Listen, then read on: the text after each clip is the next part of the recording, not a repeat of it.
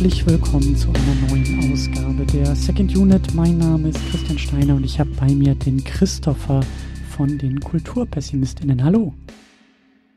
Hallo Christian. Jetzt haben wir uns vorher gar nicht irgendwie abgesprochen. Also wie viele, äh, wie viele Seefahrtswitze lassen wir hier durchgehen in der Sendung? Ähm, keinen, weil einer hat sich quergestellt. Gut, sehr gut. Der ist der, Case closed. Wir können die Sendung zumachen. Äh, besser wird's nicht mehr. Ähm, der, der Witz altert auch gar nicht. Also der, der, den verstehen noch Leute in 20 Jahren. Ich wollte gerade sagen, also ähm, ich glaube schon, dass man den auch nächste Woche vielleicht noch verstehen kann, je nachdem, wie sich die Nachrichtenlage da entwickelt. Äh, aber ähm, ja, gut. Äh, ich hatte mich jetzt schon darauf vorbereitet, dass ich äh, Shanty singen muss. So, when, when the tonguing is done, I take my leave and go. Weißt du, das ist ja, du musst es ja nicht, aber du darfst es sehr gerne. Ja, das sparen wir uns dann für die nächste Folge auf. Sehr gut. Äh, ja, was machen wir hier eigentlich? Vielleicht äh, sollten wir noch mal ganz kurz zurückrudern. okay. Ja. ja. Äh, denn wir wollen ein bisschen, ähm, ja, was, was machen wir hier eigentlich? Wir sprechen über einen Film. Wir sprechen über Der Leuchtturm oder auch The Lighthouse. Und ähm, ja, was ist das für ein Film? Also äh, ich habe schon irgendwie sowas gelesen wie Horror, Thriller, ähm, habe mich da auch so ein bisschen am Kopf gekratzt. Ähm, Daniela war so ein bisschen, ähm, sagen wir mal, angepikst, als wir den zusammengeguckt haben, weil beim Stichwort Horror sie nicht ganz so mitgeht und da ein bisschen äh, sehr vorsichtig war. Ähm, mir fällt es sehr, sehr schwer, diesen Film irgendwie zu greifen und einzuordnen und überhaupt in irgendwelche Genre Schubladen zu packen.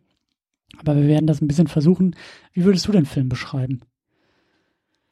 Ähm, ja, also Horror trifft es, würde ich sagen, schon. Ich glaube, ähm, man hat oft ein falsches Bild von, was alles Horror umfasst, weil man, äh, sag ich mal, den Jumpscare oder, keine Ahnung, den Torture-Porn gleich im Kopf hat. Ähm, ich, ich, ich würde mich so ein bisschen von dieser äh, Definition des Elevated Horrors äh, distanzieren. Was ist das? Was, so, so was ist Elevated Horror?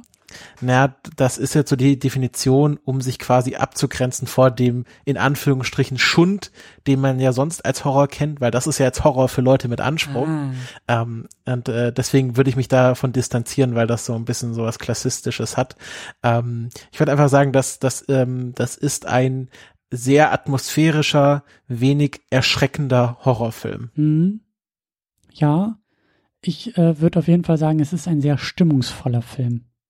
Also ich finde. Ja, ich glaube, das meine ich mit Atmosphäre. Genau, also, also, ähm, ich, wenn, also das ist bei mir jetzt eine Woche her, dass ich ihn gesehen habe, aber das erste, was mir einfällt, ist Wind, Möwen, ähm, das Horn. Das Horn, Regen, also so die Atmosphäre dieses Filmes ist sehr, sehr äh, hängen geblieben bei mir. Ähm, aber klar, wir müssen auch über einiges äh, weiteres sprechen. Über die Geschichte, wir werden über die Charaktere, glaube ich, auch sehr intensiv sprechen. Ähm, ja. Der Film ist mittlerweile äh, gut zwei Jahre alt. Ähm, Spoilerwarnung ist vielleicht angebracht, aber eigentlich auch nicht, weil wir spoilern hier sowieso. Also äh, ohne, finde ich, äh, können wir hier gar nicht arbeiten. Deswegen äh, seid vielleicht gewarnt, falls ihr noch nicht gesehen habt. Ähm, ist auf jeden Fall äh, klare Empfehlung, weil das ein sehr ähm, eigener Film ist, ohne es zu bewerten. Aber so einen Film habe ich äh, vorher auch noch nicht gesehen. Und ähm, das ist eigentlich immer eine, eine sehr, sehr gute Sache. Ähm, Christopher, ich habe schon erwähnt, du bist bei den KulturpessimistInnen dabei. Ähm, ihr hattet ja auch eine Elternzeitvertretung hier bei uns in der Second Unit äh, übernommen. Deswegen kennt man dich da vielleicht aus äh, der Ausgabe. Aber du hast ja auch noch äh, den ein oder die fünf anderen Podcasts am Start. Vielleicht magst du ja noch ein bisschen was äh, berichten, was du sonst so machst.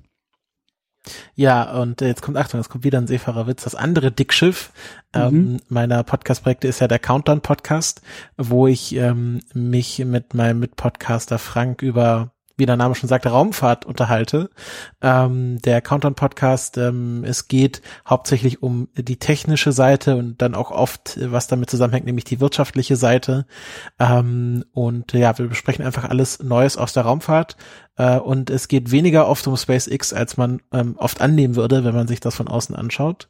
Ähm, dann gibt es noch so ein kleines Spin-off der KulturpessimistInnen, nämlich Klassiker der Filmgeschichte, dieses Jahr in äh, Unipause, ähm, aber kommen auf jeden Fall wieder. Da besprechen wir ältere Filme, ähm, oder auch einfach Filme, über die wir mal reden wollten, die unsere GästInnen mitbringen. Äh, dann mache ich noch so ein kleines Projekt Zeitspeise, wo es um die Geschichte von Essen geht. Mhm. Und dort besprechen wir alles von Fürst Pückler Eis bis zu Lucullus und Pfeffer und äh, Pommes und was es alles gibt. Und ein Projekt, naja, sag ich mal so, was gerade so ein bisschen auf Eis liegt, aber was hoffentlich auch mal wieder kommen wird, das Projekt Wandschauer, wo ich alleine erstmal ähm, äh, komplett von vorne bis hinten die Bücher von Shushan Leo bespreche, nämlich ähm, die Trisolaris-Trilogie, ähm, ein Sci-Fi-Epos, der mich sehr begeistert hat und äh, dem ich mich in diesem Podcast äh, Kapitel für Kapitel widmen möchte, weil ich das äh, in aller Tiefe äh, erschöpfend besprechen möchte. Ja, das sind so meine aktuell laufenden oder auch weniger gut laufenden, aber auf jeden Fall aktiven Podcast-Projekte.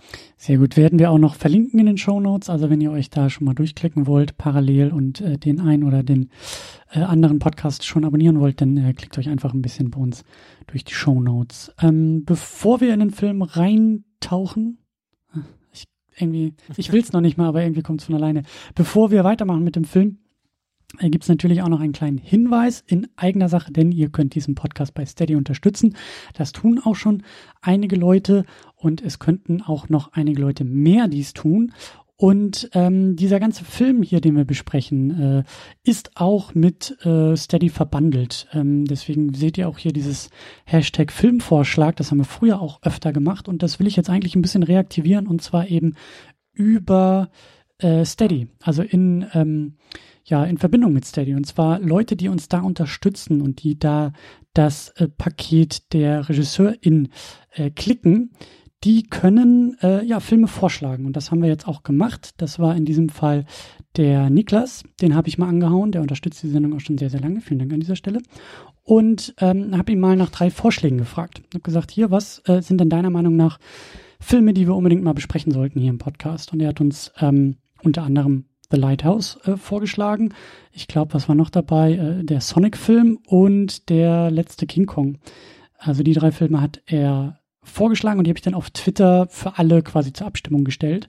Und äh, das Ergebnis war dann eben The Lighthouse. Also wenn ihr auch ähm, das Programm mitgestalten wollt, dann könnt ihr das sehr, sehr gut über Steady machen. Dann könnt ihr euch da reinklicken, dann könnt ihr euch dieses Paket klicken. Das kostet acht Euro im Monat, wenn ihr ein ganzes Jahr unterstützt.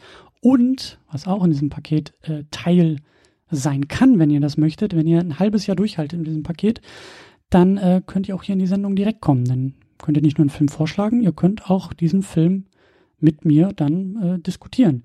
Niklas hatte weniger Lust dazu, er hat gesagt, ich höre lieber zu, aber auch das ist möglich. Deswegen äh, klickt euch da gerne mal rein, unterstützt das Ganze und ähm, ja, haltet die Augen und vor allen Dingen auch die äh, Twitter äh, äh, offen für weitere Filmvorschläge, die so in den nächsten Monaten immer mal wieder eintrudeln werden und dort zur Abstimmung äh, gemacht werden. Ja, dann ist wie immer die erste Frage, so was den Film angeht, den wir besprechen wollen. Was wussten wir denn im Vorfeld von diesem Film? Haben wir den schon mal gesehen? Ist das jetzt eine Wiederholungssichtung? Kennen wir weitere Werke von Beteiligten? Äh, hatten wir irgendwelche Erwartungen? Ähm, da stelle ich gleich mal die Frage an dich weiter. Wie, also ich wusste von dir, dass du den Film äh, schon mal geschaut hast, weil äh, ich hatte bei Letterboxd ein bisschen gestöbert und äh, da hat der Film von dir ein Herzchen bekommen und ähm, da hattest du auch schon ein paar sehr interessante Sachen in deinem Review ähm, angedeutet zu dem Film. Und ähm, ja, wie, wie bist du denn jetzt so in diese Zweitsichtung von The Lighthouse gegangen?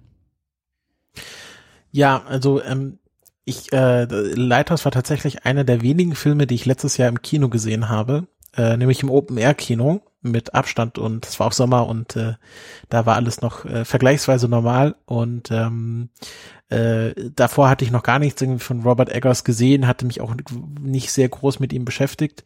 Jetzt in die Zweitsichtung ähm, bin ich so ein bisschen mit dem äh, Ding reingegangen, äh, weil ich seit ich den Film im Sommer gesehen hatte, gar nicht mehr so viel über ihn nachgedacht hatte aber natürlich in der Letterbox Review gesagt habe, oh, da steckt da so viel drin und jetzt musste ich mir so ein bisschen das, das Wissen wieder reaktivieren, was ich denn da so toll fand und ähm, so bin ich da reingegangen und ähm, ja, das, es, es kam dann auch wieder sehr schnell zu mir, nachdem ich den Film dann gesehen habe oder während des Schauens und ähm, ich, man kann sich dann beim zweiten Mal schauen doch auf nochmal andere Sachen konzentrieren mhm. und ähm, ich habe jetzt jetzt, äh, ich habe es im Sommer auch auf Deutsch gesehen, äh, weil es leider nur in Synchro angeboten wurde, hatte jetzt natürlich die Gelegenheit, ihn im Originalton zu sehen und vor allem äh, Willem Dafoe's mhm. ähm, äh, wirklich sehr spezifischen äh, Main-Akzent äh, wertzuschätzen, den er dort ähm, auf die Bühne bringt. Ja, ich habe den im, im ähm, auch englischen Original mit deutschen Untertiteln geguckt, äh, die ich an mancher Stelle doch wirklich auch gut gebraucht habe. Also das ist äh, sehr, sehr spannend, auch wie da mit Sprache gearbeitet wird in dem Film. Also ähm, ja, genau. Ähm, da muss ich gleich mal nachfragen. Ähm, hast du denn jetzt irgendwie, also es klingt jetzt nicht so, aber hast du denn jetzt irgendwie einen Grund nochmal bei der zweiten Letterboxd Review deine erste irgendwie zu widersprechen? Ähm, wird das Herzchen wieder rausgenommen oder äh, bist du stimmungsmäßig ähnlich? Nee, definitiv nicht. Also ich habe ihm ja äh, ein Herz und glaube ich auch viereinhalb Sterne gegeben. Ähm, da können wir vielleicht vielleicht noch später noch mal drauf den, ge, eingehen, warum es jetzt nicht fünf sind. Ähm, aber äh, ich finde ihn immer noch äh, sehr ähm, interessant. Es ist ein Film, der sehr viel zum Nachdenken anregt, der so ein bisschen das Gehirn kitzelt. Ähm, und deswegen kann ich ihn auch bestimmt noch mal ein drittes, viertes oder sogar fünftes Mal sehen. Mhm. Ich finde es ein bisschen schade. Ich habe ihn jetzt einmal geguckt, das ist auch schon eine Woche her wieder bei mir. Ähm, also ich, ich kannte vorher, also ich, ich habe von dem Film gehört, von The Lighthouse, der hat ja, glaube ich, auch Jetzt müssen wir nochmal gucken, äh, ich weiß gar nicht, wann das war. Es ist äh, Jahre verschwimmen, aber irgendwie als der so rauskam, gab es so ein bisschen Oscar-Buzz auch um den Film herum. Ich glaube, irgendwie die Kameraarbeit wurde nominiert. Dann gab es ein bisschen so, warum sind die beiden ähm, hier, äh, Willem Dafoe und, und Robert Pattinson als Schauspieler nicht irgendwie nominiert? Da gab es so ein bisschen Diskussion um den Film. Das habe ich so äh, wahrgenommen. Äh, ich wusste auch von dem Robert Eggers von dem Namen und ich weiß, dass er diesen Film The Witch vorher gemacht hat, von dem ich auch damals äh, ein bisschen was aufgeschnappt habe, als der rauskam. Und das habe ich alles so irgendwo ins Hinterköpfchen abgespeichert für ähm, so, äh, so, so, so ein Pin reingesetzt. Und das, das sollte ich mir nochmal anschauen. Die, die beiden Filme, besonders The Lighthouse und eben auch, was das für ein, für ein Mensch ist, dieser Robert Eggers, was der da so macht für Filme. Äh, deswegen bin ich sehr dankbar, dass es jetzt mit dem Filmvorschlag auch geklappt hat. Aber eigentlich, also je länger es her ist, dass ich den gesehen habe, desto mehr reift er in mir, The Lighthouse. Und ein bisschen schade, ich hätte ihn eigentlich ganz gern irgendwie vielleicht noch mal ein zweites Mal gucken wollen können, auch für die Diskussion, weil ich glaube, das ist ein Film, der wächst mit den Jahren, der wächst mit den eigenen Erfahrungen, der wächst mit dem wiederholten, wie du sagst, Nachdenken über den Film, weil man da auch eine ganze Menge rausholen kann. Ähm, das macht ihn für mich auch ein bisschen besonders. Ja. Gut. Ähm, ein bisschen Vorverständnis war also da. Wie sieht's denn aus, äh, auch für die Leute, die ihn vielleicht nicht gesehen haben oder die ihn tatsächlich irgendwie auch schon vor einem Jahr gesehen haben, als er irgendwie im äh, Open-Air-Kino lief? Ähm, worum geht's? Was passiert? Was ist da los? Da kannst du vielleicht noch mal ein bisschen äh, zusammenfassen, was bei The Lighthouse mhm. passiert. Also im Zentrum äh, steht definitiv das namensgebende Lighthouse, das auf einer sehr, sehr kleinen Insel vor der Küste äh, der USA, also vor allem vor der Küste Neuenglands steht, aber im Grunde könnte es auch äh, mitten im Meer stehen. Es, man sieht kein Land, es ist einfach eine Inselchen inmitten vom Nirgendwo. Und äh, dort äh, landen am Anfang des Filmes die zwei Leuchtturmwärter, äh, einmal Ephraim Winslow als ähm, ein junger ähm, junger Mann äh, und äh, äh, der andere Thomas Wake, gespielt von Willem Dafoe, als der alte Seebär und äh, beide sollen jetzt die nächsten vier Wochen, glaube ich, waren es, ähm, diesen Leit, äh, diesen, dieses Leuchthaus, ähm, Leuchtturm, so heißt diesen Leuchtturm betreuen und natürlich dafür sorgen, dass er weiterhin leuchtet. Und es bildet sich ganz schnell eine Dynamik heraus, dass ähm, äh, Thomas Wake ähm, den Ephraim so ein bisschen klein halten möchte, ihn für allerlei Schuftereien anstellt und so die Knute, äh, ihn unter der Knute hält Und ähm, Ephraim äh, möchte da, begehrt da so ein bisschen auf, möchte auch mal den, das Licht an sich ähm, betreuen, aber da lässt natürlich Thomas niemanden ran, äh, weil das ist sein Heiligtum. Und ähm, ja, wir leben den Film hauptsächlich aus der Sicht von Ephraim, Ephraim und ähm, er hat dann allerlei merkwürdiger Begegnungen. Er findet dann eine Meerjungfrau am Strand, ähm, die dann auf einmal wieder verschwindet und ähm, irgendwann soll dann auch das Boot kommen, was sie zurückholt. Das kommt dann aber nie und auf einmal sagt dann Thomas weg, ja, wir sind ja schon ganze Wochen jetzt oder Monate hier und der Film driftet so eine, eine eher abstrakte Richtung ab und ähm, die beiden geraten auch immer stärker aneinander. Man könnte auch sagen, sie treiben sich gegenseitig in den Wahnsinn. Um, es gibt Alkoholexzesse, ähm, es gibt Verwandlungen, dass äh, Thomas Werk auf einmal zu einem Seegott wird. Und äh, ja, am Schluss kommt es fast schon, wie es kommen muss. Ephraim bringt Thomas um und äh, schnappt sich die Schlüssel zum Heiligtum, zum Licht, blickt in das Licht, wird wahnsinnig, er sieht irgendwas, was ihn komplett den Verstand verlieren lässt und er stürzt die Treppe hinab und am Schluss liegt der tot vor dem Leuchtturm und äh, Möwen picken an seinen Eingeweiden, also ein ziemlich brutales Ende. Und äh, ja, dann ist der Film vorbei, beide sind tot, beide haben sich mehr oder weniger gegenseitig umgebracht, gegenseitig in den Wahnsinn getrieben und ähm, das ist im Grunde so ganz nüchtern erklärt der Film. Mhm. Und der Leuchtturm steht und leuchtet. Der Leuchtturm ist von dem allen sehr unbeeindruckt. Ja, ähm, das Ganze spielt, ich glaube, so in den 1890ern. Ähm, ich glaube sogar ziemlich genau 1890. Ah, ja. Und ist auch in Schwarz-Weiß gehalten. Es gibt so eine, so eine ähm, fast 4 zu 3 ähm, Bildausschnitt. Also ähm, ähm, der Film ist stilistisch auch sehr stark, in, also versucht an diese Zeit zu erinnern, in der er spielt und verschafft damit auch nochmal einen ganz eigenen Look und eine ganz eigene, ja, diese Atmosphäre, die wir am Anfang auch schon ein bisschen erwähnt hatten, die äh, bringt er eben auch dadurch ähm, sehr, sehr gut rüber. Aber da müssen wir gleich auch nochmal ein bisschen ins Detail gehen. Ja, schon. Und mhm. basiert anscheinend auch auf einer wahren Begebenheit. Also das sagt der Film nicht, ähm, aber äh, um diese Zeit, also um 1890, soll es einen Vorfall gegeben haben, wo äh, dann die beiden Leuchtturmwärter, die auch beide Thomas hießen, weil Ephraim heißt ja gar nicht Ephraim, sondern eigentlich auch Thomas, ähm, die beide dann tot äh, auf ihrem Leuchtturm aufgefunden wurden, auch weil das Schiff nicht kommen konnte. Und das war damals so ein Vorfall, den der hat auch dann ähm, Melville und ähm, Edgar Allan Poe und H.P. Lovecraft zu ganz vielen Geschichten bewegt, aber quasi dieser Leuchtturm, beide heißen Thomas, beide bringen sich gegenseitig um. Das ist anscheinend mal so um diese Zeit passiert und da ist auch die Inspiration hergekommen für Robert Eggers. Mhm. Ja, ich glaube auch irgendwie, fing das nicht sogar an mit, mit einer Verfilmung irgendwie von einem äh, Edgar Allan Poe Text, glaube ich, der sich dann immer mehr in was Eigenes entwickelt hat. Das hatte ich irgendwie auch gelesen.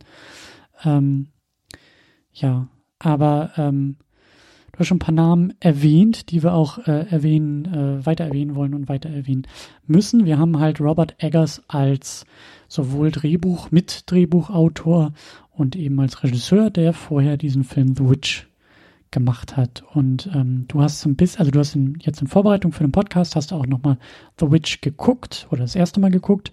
Ähm, was, was, was, was, was ist dieser Eggers für einer? Was, was macht er da für Filme? Also ist das vergleichbar mit The Lighthouse, ähm, The Witch, oder ist das was komplett anderes, was komplett eigenes? Ähm, also was ich extrem spannend finde, ist, dass ähm, Robert Eggers und auch sein Bruder Max Eggers, mit dem er ja das Drehbuch geschrieben hat, ähm, dass die schon vor The Witch an The Lighthouse gearbeitet haben, so in der ganz frühen Phase. Mhm. Also dass man vielleicht sogar sagen könnte, beide Filme sind parallel entstanden und man wüsste jetzt so gar nicht, was der erste Film von Robert Eggers ist. Ähm, ich glaube, Robert Eggers ist jemand, der sehr stark von äh, Folklore so als großer Überbegriff äh, fasziniert ist, wahrscheinlich auch schon seit als Kind. Also er hat zu The Witch gesagt, dass das Thema quasi der der Hexen ähm, ihn schon als Kind fasziniert hat und ähm, dass er schon daran ganz lange gearbeitet hat. Deswegen war es wahrscheinlich auch der erste Film, den er dann umgesetzt hat. Ähm, und äh, er nimmt sich Stoffe und verfilmt sie ziemlich straightforward. Also es ist niemand, der jetzt etwas nimmt, etwas Klassisches nimmt und da so einen Twist draufsetzt. Also jetzt nicht mhm. ähm, Get Out, so der klassische ähm, Horrorfilm, wo dann der Twist ist, naja, es geht eigentlich um Rassismus, sondern ähm, bei The Witch, es ist einfach eine Familie, zieht an den Waldrand, da ist eine Hexe, und die Hexe macht wirklich, also sind die wirklich klassischen Beats. Die Hexe klaut die Kinder, damit sie jung bleibt. Ähm, der schwarze Bock ist eigentlich der Teufel. Ähm, und ähm, es gibt ein Buch, wo dann ein Pakt mit dem Teufel geschlossen werden muss. Also wirklich die ganz klassischen Beats, da wird auch nichts groß dran verändert. Aber es ist halt die Detailverliebtheit. Also wirklich dieser Wunsch, das so detailverliebt zu inszenieren, wie nur möglich. Also bei The Witch hat er dann mit so Museen zusammengearbeitet, um wirklich diesen, dieses Feeling von äh, Mitte des 17. Jahrhunderts in Neuengland. Mhm. Wie sahen die Leute aus? Wie haben sie gelebt? Was haben, wie haben sie gesprochen? Mhm. Ähm, also da äh, recherchiert er extrem viel. Und das Gleiche ähm, ist jetzt auch bei äh, The Lighthouse passiert. Ähm, äh, hat, die haben das Lighthouse äh, auf dieser Insel fast komplett nachgebaut oder neu gebaut. Ähm, also das existiert so nicht, aber die haben da wirklich eine riesige Kulisse für gebaut. Haben auch unter den härtesten Wetterbedingungen gedreht. Also wenn es da regnet, das ist keine Regenmaschine.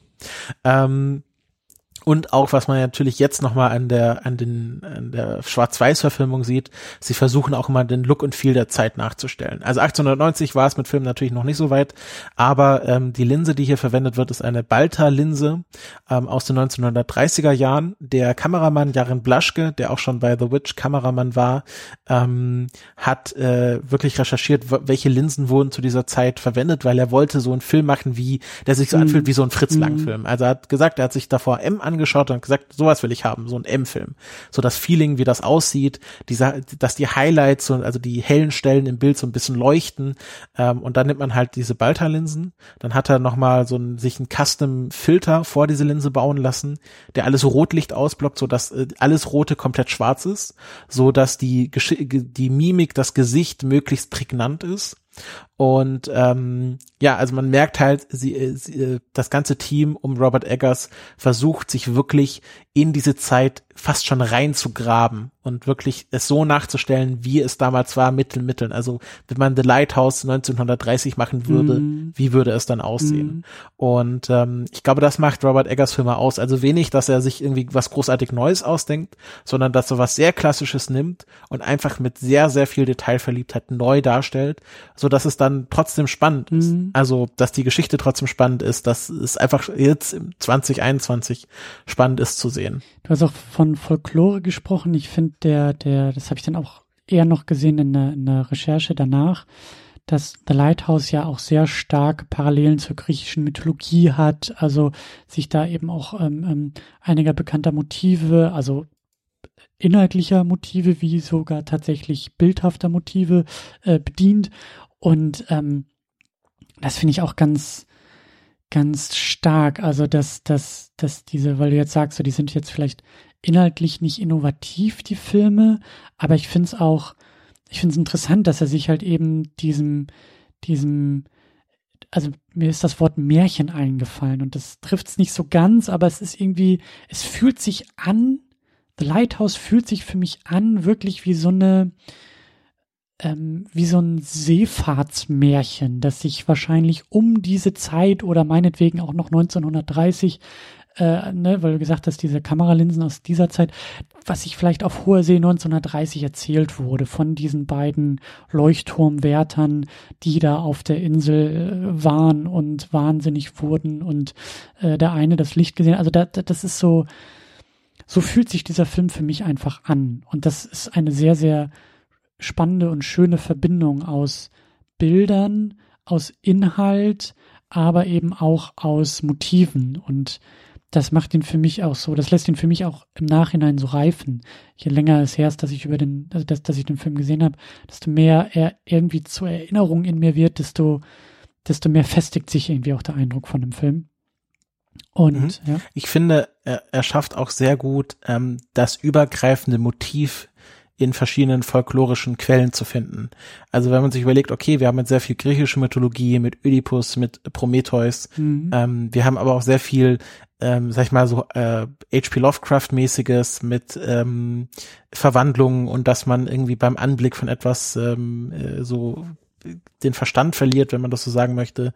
Ähm, aber auch, dass man dieses alttestamentarische vom vom alttestamentarischen Gott hat. Ähm, also ich finde diese Beziehung, die die beiden haben, das hat auch so ein bisschen was von Abraham und und Gott. Mhm. Ähm, also dass dass er so ihn ständig auf ihn draufhaut, aber er trotzdem noch weiterhin zu ihm aufschaut. Und ich finde, er, er schafft es einfach so dieses, äh, ich habe das in meinen Notizen als Amalgam beschrieben, also er schafft es wirklich, ähm, das übergreifende Motiv aus, aus vielen verschiedenen Quellen herauszuarbeiten, weil das ist natürlich auch da drin, weil natürlich alles aufeinander aufbaut. Also äh, griechische Mythologie hat äh, christliche Mythologie inspiriert, hat äh, die die ähm, Mythologie des 18. 19. Jahrhunderts, wenn man so nennen mag, inspiriert. Ähm, also natürlich äh, sind da Verbindungen drin und ich finde, er schafft es sehr gut, diese Verbindungen wieder herauszuarbeiten. Ja, und das, er bedient sich da ja auch auch ähm, Motiven und Geschichten, die sehr viel Zeit schon überdauert haben und damit auch irgendwie zeitlos sind also diese ganzen, wie du gesagt hast, das, das, das christliche, das, diese griechische Mythologie, das sind ja sehr, sehr alte Stoffe, sehr, sehr alte Motive, sehr, sehr alte Geschichten. Und das ist irgendwie das Interessante. Die nimmt er, die arbeitet er heraus, die steckt er in seine Filme rein und gleichzeitig, du hast jetzt von The Witch gesprochen, irgendwie 17. Jahrhundert oder sowas, Hexengeschichte aus, aus, aus, so, so sieht der Film ja irgendwie aus, wie aus dieser Zeit. Und diese mhm. zeitlosen Quellen oder diese zeitlosen Stoffe nimmt er dann, um sie aber in eine sehr, sehr bestimmte, aber von uns sehr weit entfernte Zeit wieder zu stecken. Also er macht ja jetzt nicht irgendwie äh, so, so, so, so eine Nummer draus und sagt, ja, das hole ich jetzt alles in die Gegenwart, ne? Und erzähle jetzt irgendwie mal, wie mit Smartphones und Social Media jetzt irgendwie hier äh, Ödipus und, und Prometheus erzählt wird, so, sondern er entscheidet sich ja trotzdem wieder, das in eine sehr, sehr bestimmte, aber eben ja ich will auch sagen, für uns fremde Zeit wieder zu packen, um quasi diesen, dieses, also die Betonung des Zeitlosen auf so einem doppelten Weg irgendwie zu gehen. Mhm, das ja. finde ich auch sehr, sehr, sehr, sehr spannend, weil The Lighthouse ist zeitlos, sehr konkret zeitlich verankert und, und überliefert uns darüber wieder etwas Zeitloses ähm, oder etwas auch für die Gegenwart Gültiges. Und das es wirkt halt, es wirkt halt nicht wie ein Period Piece. Es wirkt jetzt nicht wie Downton Abbey, wo äh, man merkt, okay, mhm. man hat sich sehr viel Mühe gegeben, das so aussehen zu lassen, wie, äh, keine Ahnung, Anfang des 20. Jahrhunderts. Ähm, aber es ist halt alles in HD und äh, 16 zu 9 und was weiß ich, 4K mhm. Dolby Surround, sondern es, ich glaube, es fühlt sich auch dadurch zeitlos an, dass es eben auch mit diesen alten Methoden gefilmt wurde. Also äh, hier The Witch ist ja auch nicht äh, 16 zu 9, das hat ja auch ein anderes Bildformat und ähm, es wurde auch sehr viel mit natürlichem Licht gearbeitet, also alle Innenaufnahmen in The Witch sind nur mit Kerzenlicht ausgeleuchtet, ähm, was extrem schwer ist, glaube ich, äh, für einen Film. Ähm, und äh, ich glaube, dadurch wird es zeitlos, weil man halt nicht diesen Disconnect zwischen moderner Aufnahmetechnologie und alten Bildern hat. Ich habe wirklich ähm, also mir ist klar, was ich da gesehen habe. Ein Film von 2019 mit äh, sehr hochkarätiger Besetzung, da werden wir gleich auch noch drüber sprechen. Aber ich habe so, so, ich sag ja, dieser Film reift in meiner Erinnerung. Wenn ich mich an den Film zurückerinnere, dann, dann muss ich mich auch sehr aktiv dran erinnern, dass ich da keine Dokumentation gesehen habe. Also da hat ja niemand mhm. einfach mal so quasi 1890 eine Kamera nebenbei laufen lassen, sondern das ist halt alles nachträglich gemacht und inszeniert. Aber dieser Eindruck, aus der Zeit ähm, ist, ist bei, also hat für mich halt so gut funktioniert und das war auch gleich in den ersten paar Minuten so, als vielleicht erinnerst du dich an, an, an dieses Bild, die beiden, also Robert Pattinson als ähm, Ephraim Winslow und Willem Dafoe als Thomas Wake, diese beiden Leuchtturmwärter schauen direkt in die Kameralinse und positionieren sich so, als ob ein Foto von ihnen gemacht wird. Mhm. Ähm, Vielleicht kannst du dich an den Moment erinnern, weil ich fand das, ich fand das, da, da ist für mich schon alles zusammengekommen. Da hatte ich, da hatte ich sofort ein Gefühl dafür, was das jetzt hier wird, weil ja, der Film baut sich so ein bisschen auf, die Logos, aha, schwarz-weiß, 4 zu 3 oder 1.19 zu 1, also so, so, so fast quadratisches Bild.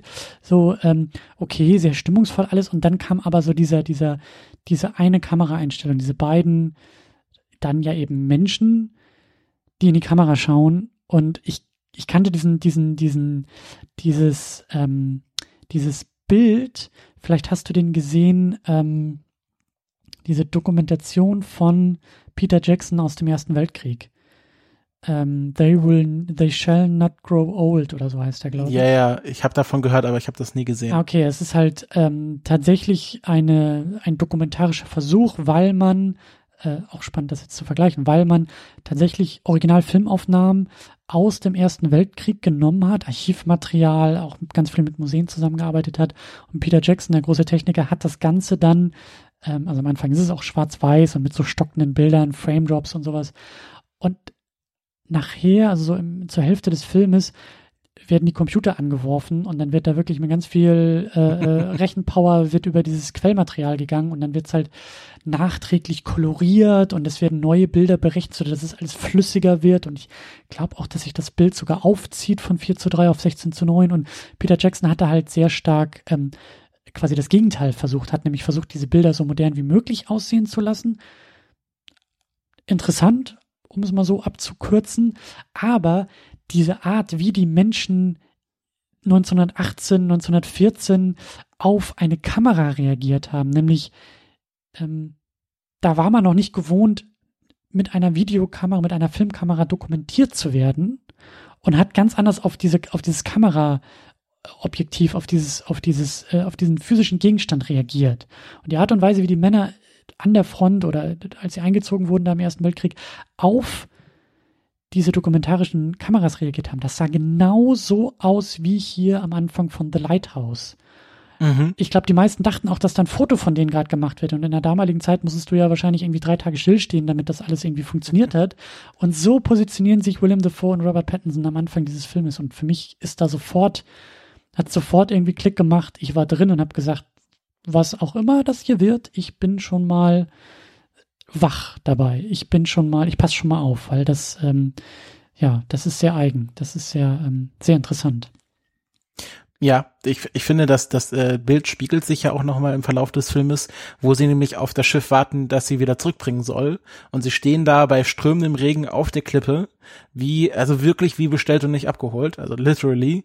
Ähm, und es spiegelt sich halt quasi dieses Bild vom Anfang wieder. Also sie kommen an und sie stehen einfach nebeneinander, sie reden nicht, sie schauen sich nicht an und äh, es soll quasi zurückgehen und äh, sie reden nicht miteinander, sie schauen sich nicht an, sie schauen einfach aufs Meer hinaus. Und ähm, ich finde, das ist ja auch dann dieser Bruchmoment, wo dann auch der Film sehr ins Abstrakte abdriftet, wo sie merken, okay, das funktioniert nicht, da kommt kein Schiff und äh, dann beginnt ja so der eigentliche, der, der eigentliche mhm. Tanz mhm. Um, und äh, du hast vollkommen recht, es sieht halt wirklich so aus, als würden sie für ein Foto positionieren. Und ich bin so fasziniert von dem Feeling, was mir einfach die Bilder vermitteln. Ich glaube, ich könnte den Film auch vielleicht ein drittes Mal einfach ohne Ton mir anschauen. Einfach nur mal auf die Bilder zu achten. Also es wäre auch ein sehr schöner Stummfilm, einfach wenn da so ein Klavier dazu spielen würde. Mhm. Ähm, das würde wahrscheinlich auch sehr gut funktionieren. Release the Stummfilm-Cut, Robert Eggers. Ich glaube, den kannst du dir, den kannst du dir fast selber bauen. Da machst du einfach einen Ton aus und lässt, äh, weiß ich nicht, ein Klavier auf Spotify nebenbei laufen. Aber äh, ja, ja, ja, ich habe, ich habe, ich hatte eher das äh, gegenteilige ähm, äh, Gefühl, dass ich mal die Audiospur mir da rausziehen muss, weil diese ganzen äh, den Sturm peitschen und äh, den Wind hauchen und die Möwen kreischen, erinnert mich ein bisschen viel zu sehr an meine Heimat. Ähm, deswegen äh, äh, ist da ein bisschen äh, Heimweh, Schrägstrich Fernweh wieder aufgekommen. Äh, auch eine sehr interessante Erfahrung. Ähm, ja, wir haben schon Robert Pattinson, Willem Dafoe als die eigentliche Hauptbesetzung, fast schon die einzige Besetzung erwähnt. Die beiden äh, wuppen diesen Film, tragen diesen Film und äh, spielen sich da auch sehr, ähm, ja, äh, spielen sich da, glaube ich, auch in eine eigene Welt. Das, ähm, äh, also, ähm, da werden wir vielleicht auch noch die eine oder andere Szene rausgreifen, aber ich glaube, das war eine sehr, ähm, das, ich bilde mir ein, zu sehen auf diesen Bildern, die ich da bekomme in dem fertigen Film, dass das auch eine sehr eigene Dreherfahrung gewesen sein muss. Also, ähm, mhm also auch Willem Dafoe, wie du schon gesagt hast, mit diesen ganzen Kameralinsen und Filtern und äh, Farbe wird irgendwie rausgeblockt und dadurch entsteht ein ganz eigener Look und dann auch noch diesen Willem Dafoe mit diesem Bart und mit der Pfeife und mit dieser Sprache, auch mit dem, wenn man es vielleicht nicht alles versteht, aber dieser Sprachrhythmus, das war immens. Also Dafoe als alten Seebären, das, also da ist für mich auch sehr, sehr viel zusammengekommen. Das, ähm, ich, ich, ich mag ihn, glaube ich, mehr, als mir bewusst ist, Willem Dafoe. Ich, ich müsste mich auch noch mal mehr durch die Filme von ihm arbeiten, aber das war schon mal eine sehr, sehr große Freude. Ähm, eben auch einfach so in diesem Kostüm und in diesem Setting zu sehen. Ähm, ja, ich weiß nicht, ich weiß nicht, wie dir das mit der Besetzung ging, Robert Pattinson als Ephraim Winslow, als den, den, als die jüngere Version des Leuchtturmwärters. Ähm, wie, wie, wie sind die beiden für dich? Ich finde, ich finde sie hervorragend. Also Willem Dafoe bin ich ganz großer Fan seit The Florida Project, wo er ja auch für einen Oscar nominiert war. Ähm, und ähm, es passt einfach. Also Willem Dafoe als alter Seebär, als hätte er nie was anderes gemacht, als wäre er schon 30 Jahre zur See gefahren. Ja. Ähm, äh, und ich finde Robert Pattinson auch sehr gut. Ähm, ich, ich verstehe nie so ganz, warum er immer noch auf die Twilight-Filme reduziert wird, weil ähm, er hat ja schon jetzt auch einiges anderes gemacht. Er war ja hier auch bei dem Weltraumfilm dabei, hier, ich habe seinen Namen vergessen, hier Claire Denis, ähm, ja. die ich leider nicht so gut fand.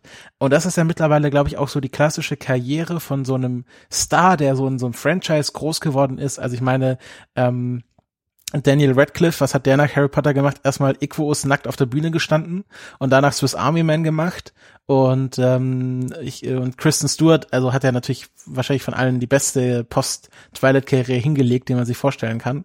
Ähm, und äh, ja, also ich finde Robert Pattinson äh, zeigt hier wirklich, was er kann und dass er auch richtig schauspielern kann und nicht nur so ein Franchise-Typ ist. Und die beiden zusammen, ich habe auch so das Gefühl, Robert Pattinson, der könnte in 20, 30 Jahren einfach so wie Willem davor auch aussehen. Ähm, und äh, beide zusammen echt sehr gutes Duo. Und ähm, ich habe auch so das Gefühl, Robert Eggers hat an Willem Dafoe sehr viel Gefallen gefunden. Ich habe schon gesehen, er ist auch bei The Northman wieder mit dabei als Heimrir the Fool.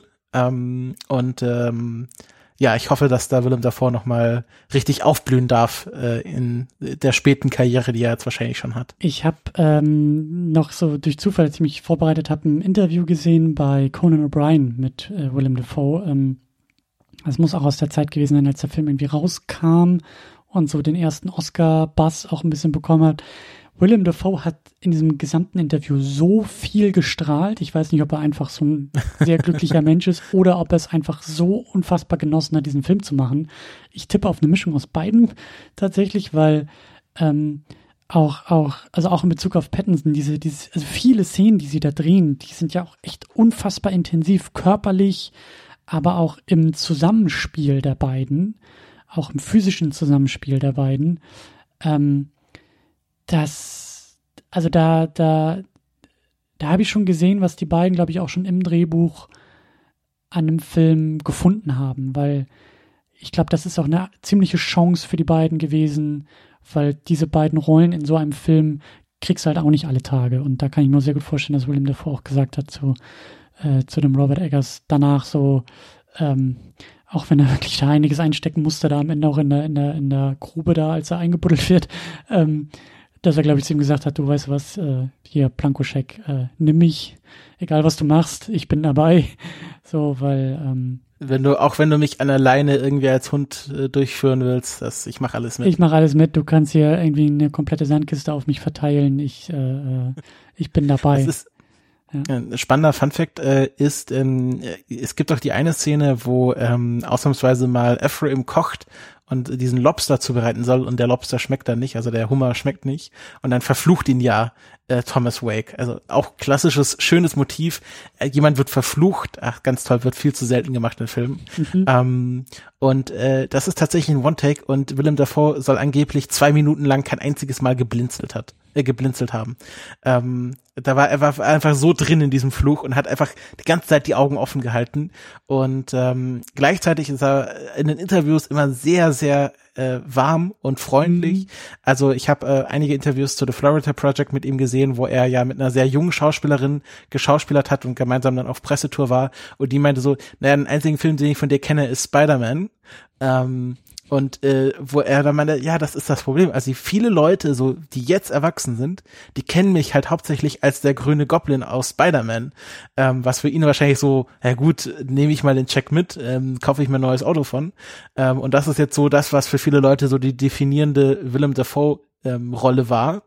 Und ähm, ich finde aber, da hat man auch schon gesehen, also er kann diesen, diesen Wahn hm. äh, sehr gut darstellen. Ich muss dazu was sagen, also ich verwende jetzt so viel Wahnsinn und Wahn und in Wahnsinn treiben. Das sind natürlich alles Begriffe, die man, sag ich mal, heute äh, nicht verwenden sollte oder nicht ich nicht verwenden würde, wenn ich oh, wenn es um echte Menschen geht, ähm, weil das natürlich auch äh, sehr zweifelhafte Begriffe sind.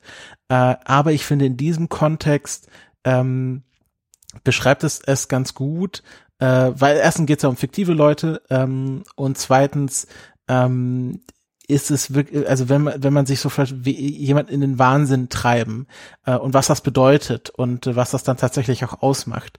Also so auch das, das rationale Verlieren und sich einfach nur, und da kommen wir ja vielleicht schon in die Psychoanalyse, dem, dem It, dem, dem, dem äh, animalischen Wesen hingeben.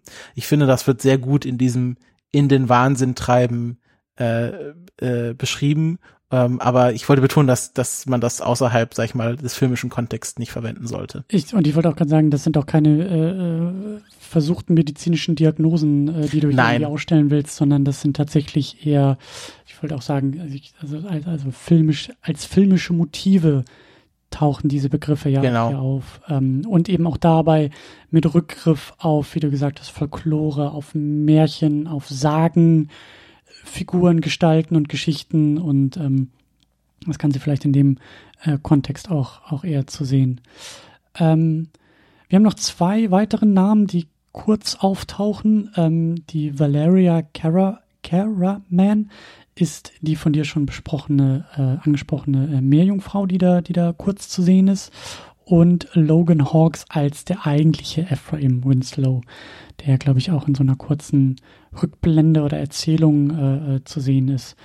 Ähm, aber der Film konzentriert sich halt zu 99,9 Prozent auf Pattinson und Defoe und ich weiß auch gar nicht, äh, wahrscheinlich gibt's da ähm, also rein technisch erfüllt das wahrscheinlich nicht, aber ich habe mich auch gefragt, ob man das irgendwie als Kammerspiel ähm, einordnen könnte. Inselspiel. Ja, also es ist halt eine sehr große Kammer, äh, die auch mal nass wird und im Sturm steht, aber dieser, also diese, diese, also der Ort ist halt auch sehr wichtig, ne? Und äh, die Tatsache, mhm. dass die da ja auch nicht wegkommen und eben auf der Insel, aber auch in dieser, in dieser Hütte und in diesem Leuchtturm unterwegs sind, ähm, sind halt auch alles sehr, sehr wichtige, sehr wichtige Aspekte. Deswegen sagte ich auch am Anfang meiner Zusammenfassung, im, im Zentrum steht wirklich der Leuchtturm.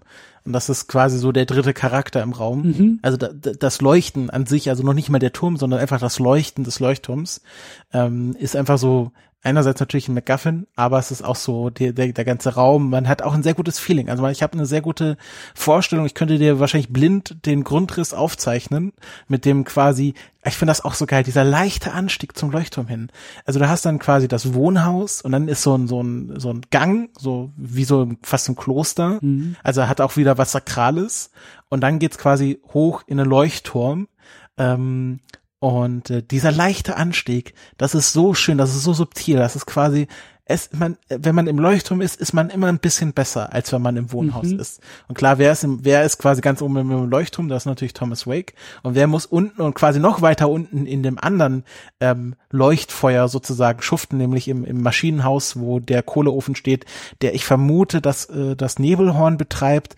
Ähm, äh, da gibt's nämlich auch ein Feuer, aber ein sehr schmutziges Feuer, was immer gefüttert werden will. Und ähm, der, der Leuchtturm, das, das Feuer will ja gar nicht gefüttert werden, sondern es gibt ja immer nur, es, es spendet Licht sozusagen. Mhm. Und das Kohlefeuer, das nimmt immer. Und ähm, diese auch Höhenunterschiede, die auf der Insel hervorragend dargestellt sind, ähm, äh, also wie einfach mit diesem Raum gearbeitet wird, das ist ganz, ganz toll. Ja, und auch das Mechanische, ne? Ich habe das auch zu Daniela gesagt, als wir den, den Film geguckt haben. Das ist ja eigentlich, also es ist ja auch Wahnsinn, also es ist erstaunlich, ähm, was, wie viel Arbeit dieser Leuchtturm braucht. Also wie viele, äh, also wie, wie, wie viel ähm, Pattinson in diesem Film schuften muss. Wie viel er tun muss, wie viel er anpacken muss, wie viel er schieben ja. muss, wie viel er schippen muss, wie viel er äh, tragen muss. Äh, sieht man ja auch irgendwie so mittendrin. Ähm, ich weiß gar nicht mehr, was das da war. Ich glaube, irgendwie Lampenöl oder irgendwas bringt er ja nach oben. Oh, ne? ja. In mühsamster Arbeit sehen wir, wie er diese Treppen da, dieses Fass irgendwie hochschleppt und, und ähm, ähm, äh, ich muss mal auf die Namen gucken, Thomas Wake, äh, Willem Dafoe ist ja derjenige, der oben sitzt und sagt hier, äh, das ist totaler Quatsch und das nächste, also bring das fast wieder runter und das nächste Mal kommst du mit so einem kleinen, mit so einem kleinen Öllämpchen irgendwie hoch und ähm, und ich vermute, es hat er mit Absicht gemacht. Mhm. Ich, das, ich bin 100% der Meinung, er hat mit Absicht Ephraim den, die Tonne hochschleppen lassen und ihm erst dann gezeigt, dass es auch ein kleines Kännchen gibt. Das hat er mit pur, aus, aus purem einfach Arbeitsknüppelei ähm, gemacht, Arbeitspeitscherei. Und ähm, es gibt auch eine andere Szene, die ähnlich, sag ich mal, schlimm ist, nämlich als er die Nachttöpfe lernen muss. Und im Sturm. Also, ne? Der Film ist sehr explizit, also man sieht halt wirklich, diese Nachttöpfe sind bis zum Rand und noch ein bisschen drüber voll. Ähm, es gibt da einen Shot, der das sehr explizit zeigt. Den habe ich beim ersten Mal auch verpasst, den habe ich erst beim zweiten Mal richtig verstanden, was ich dort sehe. Und dann trägt er ihn wirklich gefühlt kilometerweit, trägt er diese beiden Nachttöpfe bis an den Rand der Insel und es schüttet und es stürmt und es windet. Und dann will er ihn ins Meer werfen und steht natürlich gegen den Wind. Man könnte sagen, er ist selber schuld, aber äh, äh, er wirft dann quasi die ganze Scheiße und Pisse raus und fliegt ihm einfach alles komplett ins Gesicht. Und er schreit dann auch sehr laut und äh, wahrscheinlich auch ein bisschen befreiend dann in den Wind auch noch hinein. Und ich glaube, das ist so ein bisschen der Moment, wo er dann auch gebrochen ist. Mhm. Also ich glaube, das war so wirklich der letzte Strohhalm, den er dann noch hatte. Und ich glaube, ab dem Moment hat er einfach aufgegeben. Ähm, und das sind beide Szenen, äh, die, glaube ich, sehr schön auch diesen Film ausmachen und da hat es auch das Arbeiten betont und es wird auch wirklich sehr viel gezeigt. Also es gibt kein, gibt keine Montage. Es ist jetzt hier nicht mit Eye of the Tiger und dann sieht man den Chippen, sondern es ist einfach minutenlang wird da mhm. einfach diese rückenbrechende Arbeit gezeigt, die er dort verrichten muss und wofür er keinerlei Anerkennung bekommt, sondern es geht nur darum, was er falsch gemacht hat, dass er zu langsam ist. Ähm, auch ein Thema, was sich auch durch die Filme zieht, auch was bei The Witch auch ein ganz großes Thema ist. Ähm, es muss immer gearbeitet werden. Die Chores, also Chores im Sinne von Aufgaben stehen in beiden Filmen im Fokus und es geht immer darum, dass Leute nicht nicht genug arbeiten, nicht schnell genug arbeiten, nicht gut genug arbeiten. Mhm. Und ich bin mal gespannt, ob sich das dieses Motiv fortsetzt, weil das könnte so eins dieser Themen sein, die Robert Eggers behandelt, das Arbeiten und was Arbeit mit einem macht und was also Arbeit im Sinne von von Malochen, von mhm, wirklich am, am, Heizkessel stehen, schuften. Ähm, was das mit Leuten macht. Da könnte man natürlich jetzt auch, ähm, wenn man denn so geneigt ist, eine marxistische Lesart rausziehen. Also hier der, äh, der bourgeoise Herr, der quasi die Produktionsmittel in diesem Sinne besitzt, dass er quasi sich im, im äh, kalten Licht, im, im sauberen Licht sonnen kann und die Arbeiterklasse, die quasi unten mhm. den Kohlekessel befüllen muss. Ähm, also ist auch auf jeden Fall eine Lesart, die dort drin ist. Was ich sowieso äh, bei diesem Film so stark finde, dass der sehr ähm, viel Lesarten ermöglicht, aber auch sehr selbstbewusst. Also das ist jetzt nicht so dieses klassische, ich verweigere mich jetzt mal einer eigenen Aussage und ähm, will das Publikum irgendwie animieren und vielleicht habe ich aber mir selber gar keine Gedanken gemacht, sondern tu mal ein bisschen klüger, als ich eigentlich bin, sondern genau andersrum. Also in diesem Film steckt so viel und je mehr du kennst und weißt, ich habe zum Beispiel auch den Wikipedia, den englischsprachigen Wikipedia-Artikel, dann, dann mir so ein bisschen ähm, äh, angeschaut und durchgelesen und da sind halt ganz wunderbare Verweise auch auf, auf ähm, bildliche Vorlagen und äh, was du ja auch schon erzählt hast, so der, der, die beiden Eggers-Brüder äh, haben sich da ja auch sehr tief ähm, reingekniet, auch in, in, in, in Sagen und Texte aus, aus, aus der Zeit, in der es spielt. Und je mehr man kennt und weiß, desto mehr findet man auch in diesem Film. Und das finde ich, das finde ich halt sehr, sehr, ähm, sehr, sehr schön. Und da glaube ich, da glaube ich dem Robert Eggers auch in, in, in Interviews, wenn er sagt, hier, ich äh, werde jetzt hier keine großartige Lesart bestätigen oder, oder irgendwie äh, widerlegen. Und äh, deswegen, wenn du sagst, so der marxistische Arbeitskampf, der da, der da irgendwie drin steckt, so den, den habe ich da in Zügen auch schon, auch schon drin gesehen. Und so man, man kann den ganzen Film irgendwie in der aus der Perspektive äh, lesen. Dann gibt's halt auch einen eigenen Absatz so zu den ähm, zu den homoerotischen Subtext in dem Film, also die, die Art und Weise, wie die beiden Männer miteinander umgehen, ganz besonders wie Thomas Wake mit, mit, also der, der, äh, der ältere Seebär, der Leuchtturmwärter mit dem jüngeren ähm, Ephraim Winslow umgeht und wie er auch sein Aussehen kommentiert und wie die Beziehung der beiden auch sich entfaltet. So, da steckt halt auch eine ganze Menge drin. Und dann Alkohol ist ein Riesenthema. Die beiden äh, blühen auf, werden warm, tauen auf, aber ähm, krachen auch sehr stark aneinander, je mehr Alkohol in diesem Film fließt. Und ähm, da gibt's halt auch so ein paar Andeutungen, die der Film macht, ohne da eine ganze Geschichte draus zu spinnen. Also der, der Ephraim Winslow ähm, verweigert ja zum Beispiel am Anfang den äh, die alkoholischen Getränke. Also er bekommt da ja irgendwie immer den Gin oder Rum oder oder was was was der äh, äh, Thomas Wake da aus seiner aus seiner Schatzkiste zieht. Das verweigert er am Anfang ja. Er will ja die ganze Zeit Wasser trinken. Er will gar nicht er will gar nicht mit anstoßen, nicht mit Alkohol. Und das kippt ja auch nach einer Zeit. Wenn die da auf der Insel festsitzen äh, und keine, keine, keine neuen Vorräte bekommen, dann müssen die alten irgendwie geplündert werden. Da ist halt jede Menge Schnaps irgendwie drin. Plus das Trinkwasser ist halt wiederholt äh, äh, unbrauchbar.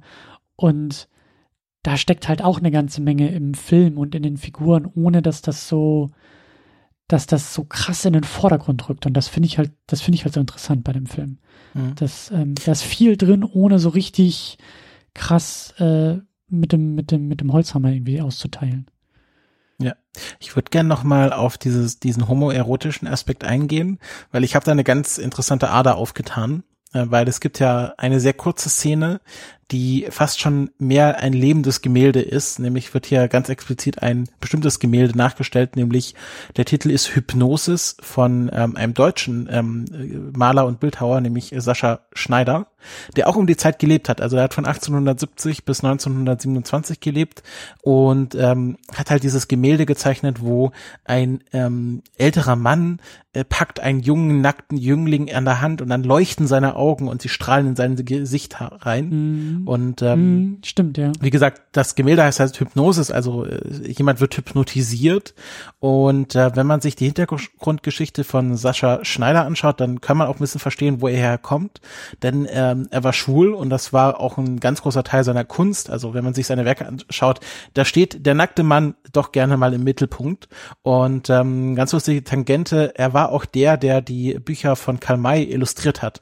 Ähm, also die ganz frühen Karl-May-Ausgaben, das waren, ähm, also die Cover-Illustration war von Sascha Schneider, sieht man dann auch, wenn man es vergleicht. Und ähm, ich, äh, wenn man quasi weiß, okay, er war äh, schwuler Mann, er musste das auch verstecken, weil es war immer noch strafbar. Er wurde dann auch äh, von einem seiner ähm, Liebhaber danach erpresst, der quasi gesagt hat, wenn du jetzt nicht äh, mir Geld gibst, dann verrate ich dich an die Polizei. Und ähm, ich glaube, diese Beziehung zwischen zwei Männern, gerade wenn der ältere, äh, der eine älter ist und dich so in der Hand hat, mhm. also tatsächlich hat er ihn ja in der Hand, also packt ihn an der Hand und äh, dich so in seinen Band zieht. Ich glaube, ähm, dieses, diese Nachstellung des Gemäldes ist wirklich sehr bewusst hier drin, weil das wahrscheinlich so auch so der Dreh- und Angelpunkt der Beziehung zwischen, ähm, äh, zwischen den beiden Thomason ist, ähm, was ja auch von Robert Eggers so gesagt wird. Er sagt jetzt nicht, die sind beide schwul und das war's, sondern sagt, er, sie sind nicht, nicht schwul. Ähm, er lässt es natürlich ein bisschen offen, äh, weil er natürlich da auch keine Lesart verdecken möchte. Ähm, und ich glaube, es, wenn man sich überlegt, okay, äh, älterer Mann, der, der jüngere Mann äh, ist so fast ein bisschen fasziniert von ihm, ist natürlich auch in Ehrfurcht, ähm, wird auch ganz schlimm misshandelt, aber er kriegt auch immer auch so ein bisschen vor ihm und äh, will ihn will auch seine Anerkennung haben und ähm, ich glaube das ist dann auch so eine Form von Hypnose als dass dass diese Autorität ich glaube Autorität ist ja auch ein ganz wichtiges mm, Motiv ja. des Filmes diese Autorität die einerseits was faszinierendes was anziehendes hat also es gibt ja so bestimmte Situationen wo man ähm, wenn man äh, einer Autorität gegenüber steht, äh, sich auch zu ihr hingezogen fühlt, so als Schutzfigur, aber gleichzeitig auch von ihr abgestoßen fühlt, weil die Figur, wenn sie ihre Autorität ausübt, auch dich sehr stark misshandeln kann. Und ich glaube, all das, was dieser Film über diese beiden Personen erzählt und wie sie miteinander umgehen, steckt quasi nochmal als ähm, jetzt verwende ich hier ein lateinisches Buzzword, pars pro toto, also als, äh, als Repräsentanz für alles, steckt in dieser Nachstellung des Gemäldes drin. Deswegen ist es, es ist ja auch nicht wirklich angeknüpft an andere Szenen, sondern mhm. diese Szene äh, äh, taucht einfach mal auf und dann ist sie auch ganz schnell wieder weg. Aber es ist so ein bisschen alles, was in diesem Film davor und danach passiert. Und ähm, ich finde das halt auch in der Verbindung, wenn man weiß, okay, das ist ein schwuler Künstler, der das gemacht hat, der ähnliche Probleme mit seinen eigenen Liebhabern, mit seinen eigenen Beziehungen hatte, ähm, dann finde ich das wirklich eine ganz spannende Lesart des Filmes. Ja, und das, das, also das ist auch ein ganz krasses Bild im Film gewesen. Ähm, als ich den Film geguckt habe, kannte ich diese, diese, diese ähm, ähm, kunsthistorische Vorlage gar nicht, aber dieses Bild ist auch hängen geblieben. Also da, da ähm, arbeitet der Film erstmal äh, sehr, sehr gut und das meine ich halt. Dann liest man sich halt irgendwie weiter ein und das, in der englischen Wikipedia ist auch das, das Originalbild ähm, von Sascha Schneider da drin und das sowohl das Bild im Film wie auch der gesamte Film als auch dieses, dieses Bild von Sascha Schneider hat so eine ganz eigene Stimmung und Atmosphäre und das ist miteinander kompatibel und dann, wie du sagst, so liest man sich irgendwie weiter ein und das ist so ein, so ein Puzzle, so ein fragmentarisches Puzzle-Erlebnis, was dieser Film auch, auch äh, macht. Und dann gibt's halt eben auch diesen, diesen Moment, ich glaube auch als die beiden dann ähm, also sie sind da schon schon ähm, auf der Insel stecken da fest und dann fließt der Alkohol immer mehr und immer mehr und die die die die beiden Männer wissen auch irgendwie mit sich mit der anderen Person nicht immer so viel anzufangen und der Alkohol ist so das verbindende Element und man trinkt und man feiert und man singt und man tanzt und es wird auch langsam körperlicher und ich glaube die beiden fallen sich auch irgendwie um die Arme und ich glaube ich glaube ähm, Willem Dafoe's äh, Thomas Wake ist der, ist der erste, der, glaube ich, so einen Kuss andeutet. Es wird auf einmal ganz kurz sehr zärtlich zwischen den beiden, was, was der, ja, äh, Thomas Howard, Ephraim Winslow, das ist ja auch noch ein bisschen komplizierter, können wir vielleicht auch noch ein bisschen mhm. sprechen, aber was Robert Pattinsons Figur dann halt sehr stark ab, ablehnt und abschmettert. Und das meine ich halt, das ist dann auch wieder so ein Indiz für die Geschichte, für die Motive, aber auch für diese beiden Charaktere. Das erzählt eine ganze Menge über beide, ohne ein Wort zu nehmen, ohne ein Wort benutzen zu müssen. Also ähm, das hat, das, das hat mir auch, das hat mir wahnsinnig gut gefallen. Also wenn man den Film nur mit so einem halben wachen Auge guckt, dann äh, übersieht man eine ganze Menge. Ähm, mhm. ja. Ich denke, deswegen war es auch von Vorteil, dass ich den erst, äh, das erste Mal im Kino gesehen habe ähm, weil ich glaube, wenn nicht, wenn man da nicht so richtig drauf achtet, dann kann das auch so ein bisschen an einem vorbeiziehen. Mhm. Und ähm, es ist halt ein Film, der ja, der halt zum zum Entdecken einlädt, äh, auch ein schönes schönes Buzzword. Ähm, und äh, der wie du schon sagtest, sehr fraktal ist. Also umso näher man ranschaut, umso mehr ähm, Fältchen erkennt man und umso äh, tiefer, äh, also jede, jede Ecke, die man aufmacht, macht gleich wieder 30 andere Ecken mhm. auf, in die man reingehen könnte. Und ähm, das ist natürlich ein bisschen schwierig, ähm, wenn man sich jetzt nicht so intensiv damit beschäftigt. Da gibt es andere Filme, die viel, ähm, das muss auch nicht schlecht sein, aber die viel plakativer arbeiten. Mhm. Und ähm, ich glaube, dieser Film, wenn, wenn er eins nicht ist, dann plakativ. Mhm. Ähm, also ist sehr episch und sehr, sehr, sehr stark inszeniert, aber seine Ideen ähm, sind dann noch ein bisschen versteckt. Bei den KulturpessimistInnen würden wir sagen, ist ein Hausaufgabenfilm. ähm, ja. Weil äh, ich hatte mir auch im Vorhinein ein paar andere Podcasts angehört, die in den Film besprochen haben, unter anderem auch äh, die Brainflix-Folge dazu. Die haben nur ganz kurz in ihrem Jahresrückblick drüber gesprochen. Aber Christiane, die ja auch hier schon mal zu Gast war, Grüße an dieser Stelle, meinte dann auch, sie hat das Gefühl, ohne Vorwissen kann man diesen Film nicht ganz fassen. Und das stimmt natürlich. Ähm, wenn man jetzt nicht so ein griechischer Mythologie-Nerd ist wie ich oder keine Ahnung, nicht ständig sich tausend Wikipedia-Artikel zu Filmen durchliest und das nicht schon vorher drin hat, dann ähm, erschließt einem das auch nicht. Dann, also der Film gibt sich auch keine Mühe, äh, das quasi einem, einem Laienpublikum zu erschließen, sondern fordert äh, Leute dazu auf, ähm, sich nochmal weiter damit zu beschäftigen. Mhm. Und ähm, auch eine interessante Frage, die dann Christiane bei, bei sich im Podcast gestellt hat, ist, was erzählt uns dieser Film denn über Menschlichkeit? Weil sie hatte so das Gefühl, sie, sie ihr konnte mhm. sich das nicht so erschließen, was jetzt quasi über so das Menschsein an sich erzählt, was ja im Grunde alle Filme tun. Jeder Film sagt etwas was über die, die, das Leben aus, ganz allgemein gesprochen.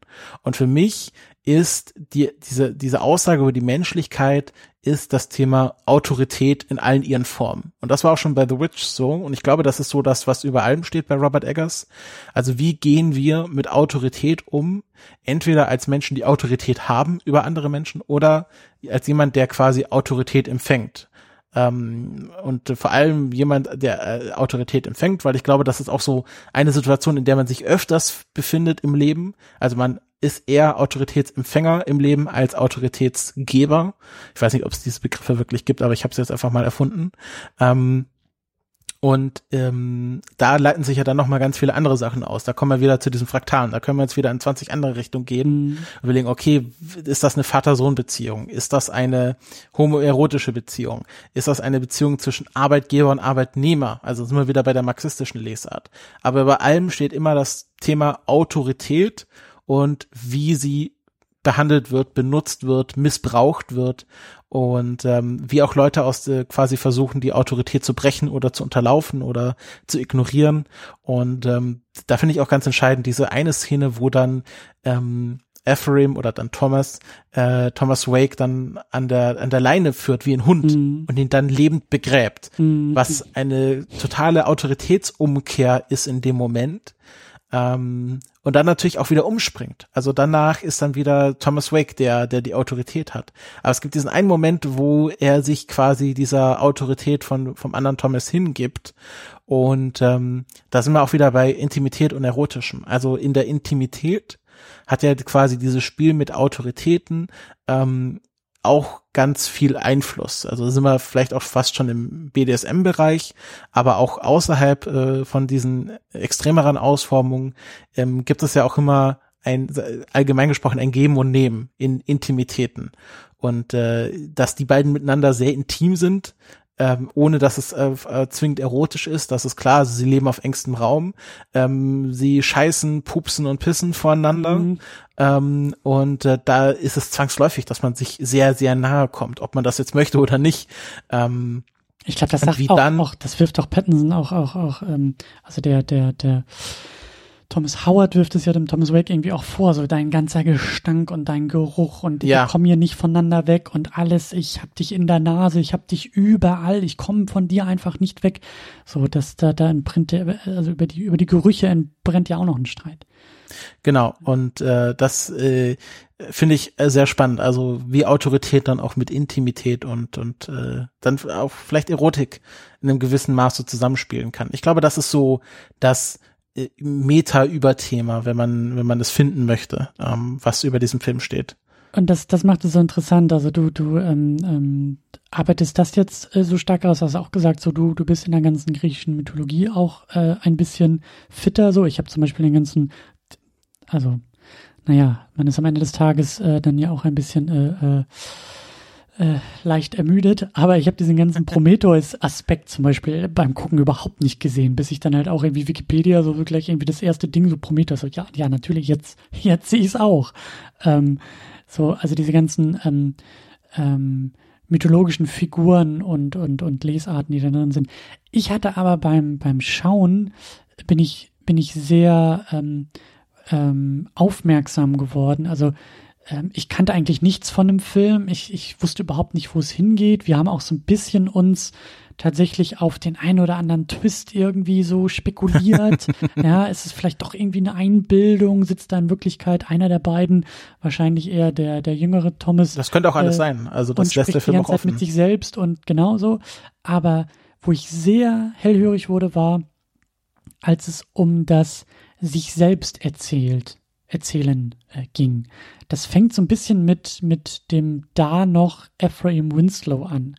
Thomas Wake, der Ältere, der Erfahrenere, der glaube ich auch schon öfter in diesem Leuchtturm war, der, der da so ein bisschen, ja, wie du sagst, diese Autorität auch ein bisschen ausstrahlt und ist, fragt ja seinen Kollegen, wer bist du eigentlich? Was machst du eigentlich hier? Was, ist der Grund für dich, ich bin hier der alte Seebär, ich bin seit 30 Jahren hier irgendwie mit Holzbein und kann ja gar nicht mehr. Äh, aber warum, warum bist du jetzt hier und willst Leuchtturmwärter werden? Und dann kommt Robert Pattinsons Figur, die da noch Ephraim Winslow ist und sagt, na ja, ich will hier irgendwie auch, ne, fast schon so dieses kapitalistische, ich will mich neu erfinden und die Bezahlung ist gut und ich habe hier gute Arbeit und begründet das ja. Und da, da bin ich schon gleich in der Art, wie Pattinson das spielt, in der Art, wie, wie Defoe zuhört, da wusste ich schon gleich, ne, das, das, das kann es hier irgendwie nicht sein. Irgendwie ist das, irgendwie fühlt sich das an wie so eine Geschichte, die ein bisschen eingeübt ist, die vielleicht auch schon zu oft erzählt wurde, um dann auch wieder noch wahr zu sein. Ja, so diese, dieser, dieser sprunghafte Mensch, äh, der dieser Winslow zu sein scheint, so irgendwas, irgendwie habe ich diese Geschichte nicht abgekauft. Und dann kommt ja im Laufe des weiteren Filmes wird ja klar, es ist noch, also diese Geschichte stimmt so erstmal gar nicht direkt. Es ist gar nicht Ephraim Winslow, sondern es ist eigentlich Thomas Howard. Also ist da schon eine Lüge erzählt worden, schon eine, eine, die, die eigene persönliche Geschichte wird schon mal verändert, um sie jemand anders vorzutragen. Und dann gibt es einen Streit, der entbrennt und ähm, Pattinsons Thomas Howard wirft es dann ja dem Thomas Wake auch vor und sagt, mal, wer bist du eigentlich? Ja, hier diese ganze Nummer mit dem Holzbein, äh, was hast du, wo, warum sollte ich dir deine Lebensgeschichte eigentlich glauben? So, und das fand ich halt so interessant, weil das ist es halt. Und das, dann sind wir wieder so ein bisschen auch bei dem Kammerspiel. Wir kennen die beiden gar nicht. Wir kennen die beiden nur miteinander und wie sie sich voreinander und miteinander präsentieren, geben und vielleicht auch inszenieren. Und das fand ich so interessant, wie diese beiden Geschichten, diese beiden Männer aufeinanderprallen und das macht es für mich dann auch wieder so menschlich, wie sie sich eben auch voreinander und gegeneinander präsentieren. Und da fand ich dann auch diese, diese Momente mit dem, mit dem zaghaften, mit der zaghaften Kussandeutung dann auch wieder so interessant, weil ich habe das Gefühl, je weiter der Film auch läuft, je enger sie aufeinander rücken, je eingesperrter sie da sind auf dieser Insel, desto mehr fallen auch diese Schichten, diese, diese Zwiebelringe die man um sich selber irgendwie aufbaut, die fallen dann auch langsam in sich zusammen, weil sie vielleicht auch diese Inszenierung gar nicht mehr so aufrechterhalten können und immer mehr auch rauskommt, wer die beiden eigentlich sind. Und ähm, das, also so, so, so habe ich diese erste, dieses, äh, diese, dieses erste Filmerlebnis irgendwie auch, auch ähm, wahrgenommen. Also ich habe mich die ganze Zeit gefragt, wer sind die beiden eigentlich? Was soll das? Kann ich den beiden eigentlich glauben? Weil ich bin ja auch dazu verdammt, sehr viel erzählt zu bekommen. Äh, und dann haben wir ja eben auch Pattinsons Figur, die ja anscheinend träumt, äh, fantasiert, ähm, also Bilder sieht, die wir sehen, die ja gar nicht der Wirklichkeit entsprechen, entsprechen können. Also da ist ganz, ganz viel, finde ich, in diesem, in diesem, in diesem Feld der Erzählung. Und dann sind wir auch schon wieder bei dem, was du gesagt hast, Folklore, Märchen, das sind ja auch alles Erzählungen. Das sind das, das passiert übers Erzählen. Und das fand ich halt auch total spannend in dem Film. Ja. Und ähm, es ist ja auch klar, dass dass quasi diese Folklore durchs Erzählen entsteht. Also selbst The Lighthouse ist ja jetzt wieder ein Eintrag in dieser Folklore. Ähm, also in, in ein paar zehn, hundert Jahren wird The Lighthouse quasi Teil dieser Folklore-Erzählung sein und Leute werden sich auf ähm, Elemente berufen, die quasi The Lighthouse weitererzählt hat. Und ich glaube, das ist äh, auch ganz spannend. Also quasi, dass, dass ähm, der Erzähler auch immer Teil des Erzählten wird. Und ähm, mhm. das, ähm, ja, also diese Lügen, die auch erzählt werden, das ist äh, auch ganz spannend, also wie viel, wie viel einfach in diesem Film gelogen wird und dass man sich dann auch fragen kann, okay, was stimmt dann wirklich? Also kann, man kann zum Beispiel hinterfragen, ist, also ist Willem Dafoe oder also Thomas Wake dann dieser Seebär, den er vorge vorgegeben hat, äh, also vorgibt, ist er je zur See gefahren? Äh, war er je auf einem Schiff äh, als Captain oder als Matrose? Ähm, weil das, das wird ja in diesem Film nicht belegt und wir wissen ja, dass beide ähm, alles erfinden, was sie uns erzählt haben. Und ähm, dann könnte man ja auch überlegen, ist überhaupt der ganze Film echt? Und dann sind wir wieder ganz schnell bei dieser, ist das überhaupt wirklich so passiert? Oder äh, es gibt ja auch so sehr viele Lesarten, die sagen, na ja, das ist quasi der, inne, der, innere Kampf äh, von ähm, F, äh, von Thomas ähm, Howard, äh, der quasi Ephraim Winslow umgebracht hat und ähm, äh, Willem Dafoe präsentiert quasi so das Über-Ich ähm, und ähm, äh, äh, und äh, der, der Thomas Howard, den wir hier sehen, ist quasi nur eine Repräsentation des, des Ichs in quasi diesem mentalen Raum. Und ist das überhaupt tatsächlich hier ein Leuchtturm und nicht eigentlich ein Penis? Ähm, das, äh, es gibt äh, ein, eins wahrscheinlich der besten Deleted Scenes, die wir nie sehen werden. Äh, es gab anscheinend einen Match-Cut von Robert Pattinson irrigierten Penis auf diesen Leuchtturm, äh, was dann rausgeschnitten wurde aus der finalen Fassung. Ähm, wahrscheinlich, weil das in keinem Land der Welt als nicht pornografisch, äh, pornografisches Element durchgegangen wäre. Also äh, viel Erfolg, diesen fast 4 zu 3 schwarz-weiß, äh, fast schon Stummfilm äh, psychologischen Horror-Thriller, Kammerspiel, äh, also so wie der Film ist, ist der, glaube ich, schon nicht leicht irgendwie zu verkaufen und in die Kinos zu bringen und äh, äh in, äh, also auf die Couches der Heimkinos der Leute zu bringen. Ich glaube, mit der Szene wäre es halt noch um einiges schwieriger geworden, aus rein äh, formalen Gründen. So. Ja. Ähm, ich fand auch noch, also das, das, ähm, das, der Begriff Schuld ist mir auch ähm, beim Schauen äh, in den Sinn gekommen. Also gerade weil der, der Ephraim Winslow, Robert Pattinson, so je, je weiter sich diese Geschichte entfaltet und je mehr wir erfahren, ja, er hat ja diesen, diesen echten Ephraim Winslow äh, umgebracht oder war zumindest irgendwie dabei, als der gestorben ist. Ich fand, der hat auf mich die ganze Zeit, also auch im Spiel, in dieser Geschichte, hat dieser Thomas Howard, wie er eigentlich heißt, irgendwie etwas Schuldiges oder auch nur das Gefühl von Schuld irgendwie vermittelt. Und so habe ich zum Beispiel auch sehr viel seiner, seiner Arbeit gesehen. Schuldbüßen. Ähm, ne, so und, und, und mhm. dass, dass, dass ähm, William Defoe's Thomas Wake auch so eine gewisse, du hast von Autorität gesprochen, aber auch so eine, eine Instanz ist, die ihm vielleicht auch die Schuld nehmen soll. Also dieses Schuldgefühl vielleicht auch irgendwie von ihm über ehrliche Arbeit, über harte Arbeit, über das Schuftende. Ne? So, das ist ja äh, tue, tue Büße so ungefähr.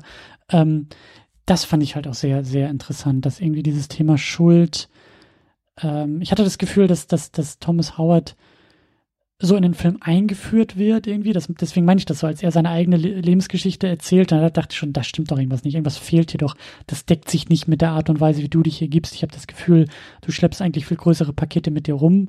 Die bekommen wir dann präsentiert und dann, ähm, dann flippt er das ja auch so ein bisschen um, indem er ja eben auch Thomas Wake vorwirft, so hey, du gibst dich hier als der klischeebeladene Seebär mit Holzbein und hast aber was von Familie erzählt, die du anscheinend auch irgendwie Jahrzehnte nicht gesehen hast und du, du hast doch auch deine Päckchen zu tragen. Du kannst dich doch hier nicht als schuldfrei präsentieren, als, und dann sind wir auch wieder bei deinen Bildern, als der reingewaschene, der sich da oben in dem sauberen Licht äh, ähm, ähm, fast schon belohnen darf und ich bin hier der, der Schuldhafte, der im Dreck und im, im, im dreckigen Licht schuften muss äh, das funktioniert doch nicht. Wir sind doch entweder beide schuldig oder wir können uns beide gegenseitig die Schuld nehmen. Aber ähm, also Schuld ist für mich halt auch ein ganz zentrales, zentraler Begriff irgendwie in diesem Film.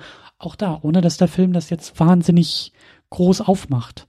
Ähm, mhm. Aber ähm, ja, also auch, auch vielleicht aus so, einem aus so einem christlich-religiösen äh, Aspekt irgendwie auch gesehen. Ne? Also er, er, er sündigt ja, so die Sünde, ne? so Schuld also Sünde als Schuld, so irgendwie, irgendwie so in dieser Richtung habe ich das auch gesehen. Ähm, ja, und auch viel, wie gesagt, viel so im Schauspiel der beiden Beteiligten. Ja, meine Güte, wir haben echt einen Haufen Motive schon hier irgendwie, äh, aber das habe ich mir schon fast gedacht, dass wir da sehr, sehr viel zu erzählen haben, weil es einfach sehr, sehr viel gibt. Und wie gesagt, ja auch verschiedene Perspektiven, verschiedene Dinge äh, in dem Film sehen. Ähm, Vielleicht noch ein kleines bisschen was zur Inszenierung. Wir haben es ja immer wieder schon gesagt, die Art und Weise, wie der, wie der Film gemacht wurde, die Art, wie er aussieht. Ähm, ich fand auch diesen, diesen Sea Shanty, den sie dann, glaube ich, zwischendurch singen. Ähm, ich ich, ich, habe es nicht mehr so ganz auf dem Zettel, aber ich hatte so zwischendurch die Beobachtung, es gab so einige Szenen, die einfach ohne Musik auskamen. Mhm. Ähm, ja, generell Zeit, sehr wenig Musik.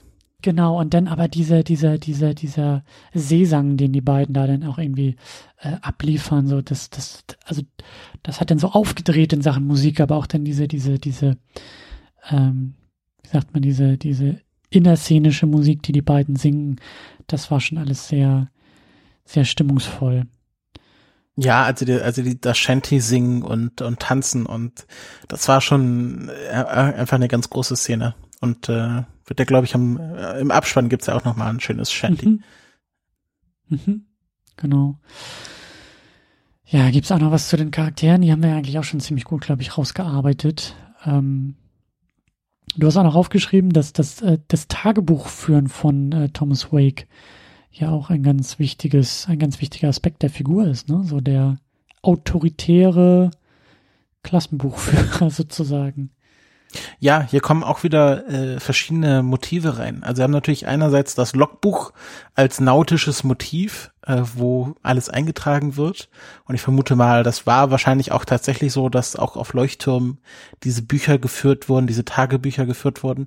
Es hat aber auch sehr was Puritanisches. Also in der protestantisch-puritanischen Arbeitsethik, in der ja die Idee ist, wenn es mir gut geht, dann bin ich auch quasi in Gottes Gnaden. Also Gott zeigt es dadurch, dass er es mir gut gehen lässt. Also wenn ich reich bin, wenn ich Erfolg habe und äh, um das quasi zu protokollieren, als eine Form von Gebet, schreibt man halt alles auf, was man an dem Tag gemacht hat.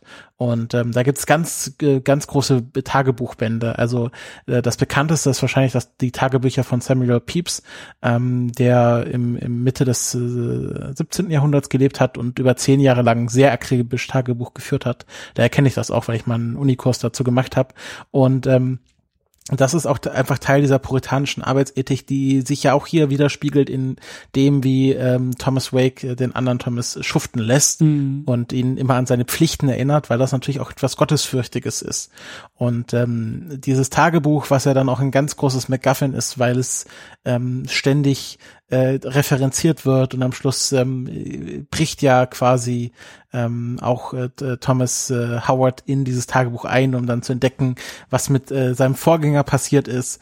Ähm, also dass das hier im Mittelpunkt steht, ich, das fügt sich auch sehr, sehr gut ein, einfach in die anderen Motive des Films. Aus, wie gesagt, verschiedenen mhm. Quellen sogar. Mhm. Auch, auch wieder so Machtgefälle, ne? Also ein Machtinstrument, dieses Tagebuch. Er führt da ja auch Tagebuch über, über, über seinen Untergebenen. Ich glaube auch irgendwie mit so Sätzen wie hier irgendwie Arbeit ist nicht gut, äh, nicht ausreichend und äh, äh, wir empfehlen hier irgendwie kein Gehalt zu zahlen, weil das alles nicht äh, äh dem Standard entspricht. Ähm, dar genau. Daraufhin entbrennt ja auch der Streit, ne? So wie, wie, wie, wie kannst du mich dann auch noch um meinen wohlverdienten Lohn bringen mit solchen Kommentaren im, im, im, im Logbuch? Ja. Genau. Und er, glaube, er sagt an einer Stelle sogar, äh, ähm, es gibt hier nur ein Buch und das ist meins. Ähm, was ja fast schon gleich kommt mit der Bibel. Also wenn man mhm. sagt, äh, es gibt das eine Buch, ist ganz oft einfach die Bibel gemeint. Äh, Bibel ist ja auch einfach Buch als Wort. Ähm, und äh, da haben wir auch wieder was Göttliches. Also ähm, äh, was ist das eine Buch, was es in dieser Welt der beiden auf dem Leuchtturm gibt? Das ist quasi das Logbuch von Thomas, was dann quasi gleichgesetzt ist mit der Bibel, also mit dem Wort Gottes. Ähm, und da sind wir wieder bei, bei so einem sehr alt, alttestamentarischen Motiv. Mhm. Ach ja, ich kann mich auch noch stundenlang weiter über diesen Film unterhalten. Das, äh, ich glaube, wir würden auch immer noch mehr, mehr herausarbeiten. Ähm, eigentlich wir haben gar nicht über Masturbation geredet, obwohl das so viel hier macht. Stimmt. Äh, ich wollte auch gerade fragen, ob wir noch über die patriarchale Autorität noch weiter sprechen sollen. Da hatten wir überlegt, ob wir das ein bisschen allgemeiner noch aufziehen. Ähm, Masturbation ist auch ein Thema in diesem Film. Ähm, ja, ich muss erstmal einen Schluck Wasser trinken hier. Ich muss erstmal tief durchatmen. Ja, ich trinke auch mal hier ein Schlückle. Ich glaube nämlich, dass wir auch eher vielleicht langsam zum Ende kommen. Mhm. Das sind alle Sachen, über die wir auch noch sprechen könnten, die der Film auf jeden Fall ähm, auch noch auch noch hergibt. Aber äh, ja, ich glaube, äh, ich glaube, wir machen ein bisschen ein bisschen zu. Sonst äh, sind wir in drei Stunden, glaube ich, immer noch nicht durch und ich muss auf jeden Fall auch noch zeitlich ins Bett. Aber ähm, ja, eine sehr, sehr schöne, sehr, sehr schöne Diskussion. Also ähm, ein schöner Film. Wie gesagt, ich finde ein sehr, ähm, ein sehr reichhaltiger Film und auch sehr, ähm, mir gefällt das sehr, sehr gut, wie dieser Film diese ganzen Motive benutzt und eben einarbeitet, dieses dieses, diese, diese, ja, ich will nicht sagen eigene Welt, aber dieses, diesen, diesen, dieses, dieses Märchen uns da irgendwie präsentiert, diese, diese Sage, diese Legende ähm, von diesen beiden Thomason in diesem Leuchtturm und damit auch so, ähm, auch, auch, äh, was ich auch noch unbedingt loswerden wollte, ich finde es auch ganz toll, dass der Film sich eben auch nicht, also der beobachtet so viel. Der, der mhm. positioniert sich, finde ich, an keiner Stelle. Der versucht nicht, also ich habe das Gefühl, dass der Film sich selbst oder seine Figuren nicht bewertet. Ich habe nicht das Gefühl, gut und böse eindeutig verhandelt zu sehen. Ich habe nicht das Gefühl, äh, dass der Film mir sagt, wer Recht hat und wer Unrecht hat oder wer, ähm, wer wichtiger oder unwichtiger ist. Also das ist einfach eine, diese Perspektive, aus der der Film erzählt und auf die Figuren blickt, finde ich so, ähm, also, also es ist sehr, sehr, sehr stark, also sehr selbstbewusst, sehr, ähm, also das muss man auch irgendwie schaffen und das mit dem anscheinend zweiten langen Film schon so ähm, verdichtet und so selbstbewusst auch irgendwie zu tun, das beeindruckt mich sehr. Ja, also das ist äh, auch etwas, was mich jetzt äh, sehr ähm, hyped auf äh, den nächsten Film, The Northman, wo wir uns dann, wie der Name schon sagt, sehr stark in die nordische Mythologie wahrscheinlich auch bewegen. Ähm, und ähm, wo ich denke, wenn man beim zweiten Film, also man merkt ganz deutlich, wie, wie sehr er auch gewachsen ist im Vergleich zu The Witch. The Witch finde ich so im Großen und Ganzen leider nur etwas besser als mittelmäßig, weil, ähm, also äh, schon sehr gut, aber gerade wenn man wahrscheinlich mit äh, von The Lighthouse kommt, äh, fällt The Witch so von von allem so ein bisschen ab, weil es einfach man merkt, hier bei The Lighthouse hat er noch mal viel straffer gezogen und poliert und noch mal ausgearbeitet, was er bei The Witch schon angesetzt hat, aber noch nicht so wirklich konnte wahrscheinlich einfach und wahrscheinlich ihm auch die Mittel gefehlt haben. Ähm, und wenn er sich jetzt bei The Northman nochmal steigert, dann denke ich, dann wird es auch irgendwann mal mit dem Oscar klappen. Ja. Ja, ich bin auch sehr, sehr gespannt. Ich glaube, ich gucke jetzt gerade mal nach. Äh, haben jetzt irgendwie auch noch letztes Jahr drehen wollen und dann gedreht. Und äh, ja, ich hoffe, dass der, dass der bald irgendwie auch noch äh, irgendwie zu uns kommt. Auf sicherem ja. Wege.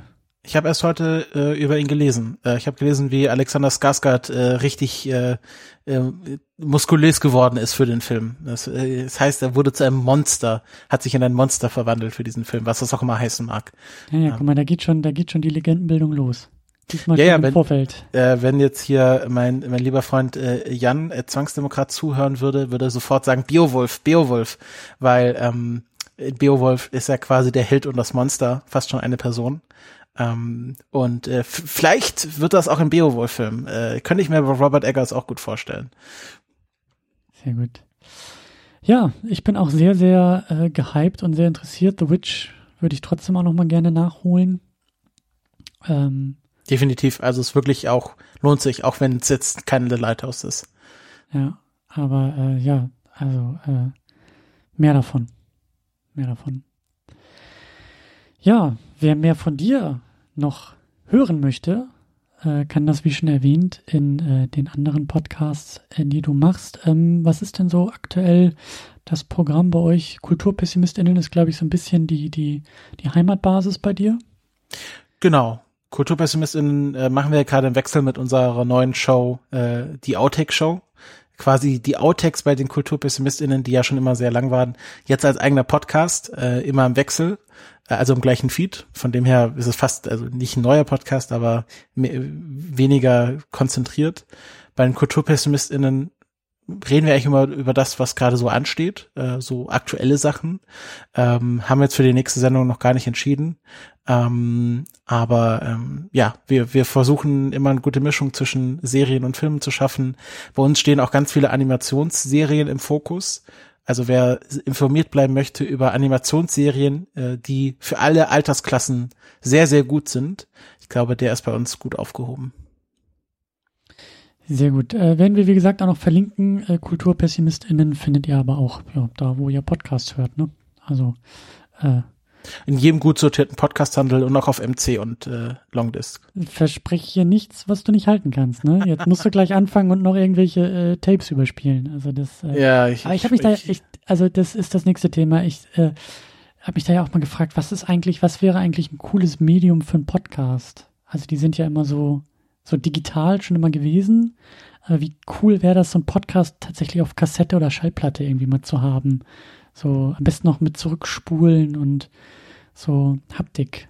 Naja, ein haptischer Podcast. Hm. Podcast zum Anfassen. Podcast zum Anfassen, ja. Aber das äh, sind alles äh, weitere Projekte, die noch, äh, ja, vor uns stehen. Gut, dann würde ich sagen, machen wir hier langsam zu. Wir verlassen äh, die Insel, wir verlassen den Leuchtturm. Wir äh, ja, sagen vielen Dank fürs Zuhören. Ich sage auf jeden Fall auch vielen Dank fürs Mitmachen, Christopher. Das hat äh, mir sehr viel Spaß gemacht, war eine sehr schöne Runde. Und wer weiß, vielleicht werden wir dann schon bald mit The Northman nochmal zueinander kommen. Äh, ja, bis dahin, vielen Dank, einen wunderschönen Abend und tschüss, bis zum nächsten Mal. Ahoi, hoi.